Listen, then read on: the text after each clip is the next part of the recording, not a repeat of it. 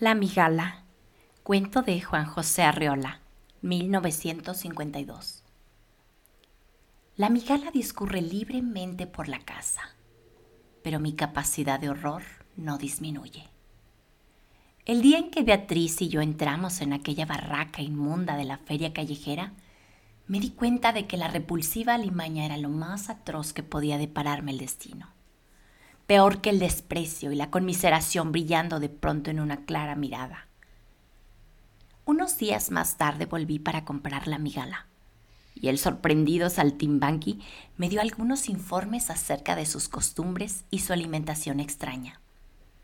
Entonces comprendí que tenía en las manos, de una vez por todas, la amenaza total, la máxima dosis de terror que mi espíritu podría soportar Recuerdo mi paso tembloroso, vacilante, cuando de regreso a la casa sentía el peso leve y denso de la araña, ese peso del cual podría descontar, con seguridad, el de la caja de madera en que la llevaba, como si fueran dos pesos totalmente diferentes, el de la madera inocente y el del impuro y ponzoñoso animal que tiraba de mí como un lastre definitivo.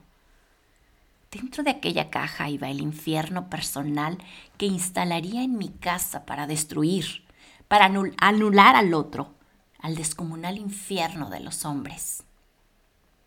La noche memorable en que solté a la migala en mi departamento y la vi correr como un cangrejo y ocultarse bajo un mueble, ha sido el principio de una vida indescriptible.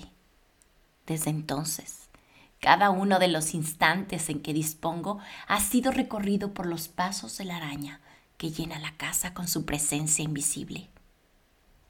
Todas las noches tiemblo en espera de la picadura mortal. Muchas veces despierto con el cuerpo helado, tenso, inmóvil, porque el sueño ha creado para mí, con precisión, el paso cosquillante de la araña sobre mi piel, su peso indefinible, su consistencia de extraña, sin embargo, siempre amanece. Estoy vivo y mi alma inútilmente se apresta y se perfecciona. Hay días en que pienso que la migala ha desaparecido, que se ha extraviado o que ha muerto, pero no hago nada para comprobarlo. Dejo siempre que el azar me vuelva a poner frente a ella, al salir del baño o mientras me desvisto para echarme en la cama. A veces el silencio de la noche me trae el eco de sus pasos, que he aprendido a oír, aunque sé que son imperceptibles.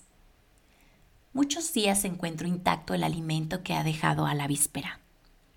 Cuando desaparece, no sé si lo ha devorado la migala o algún otro inocente huésped de la casa. He llegado a pensar también que acaso estoy siendo víctima de una superchería y que me hallo a merced de una falsa migala.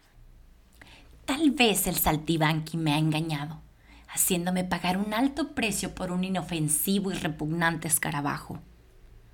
Pero en realidad eso no tiene importancia, porque yo he consagrado a la migala con la certeza de mi muerte aplazada.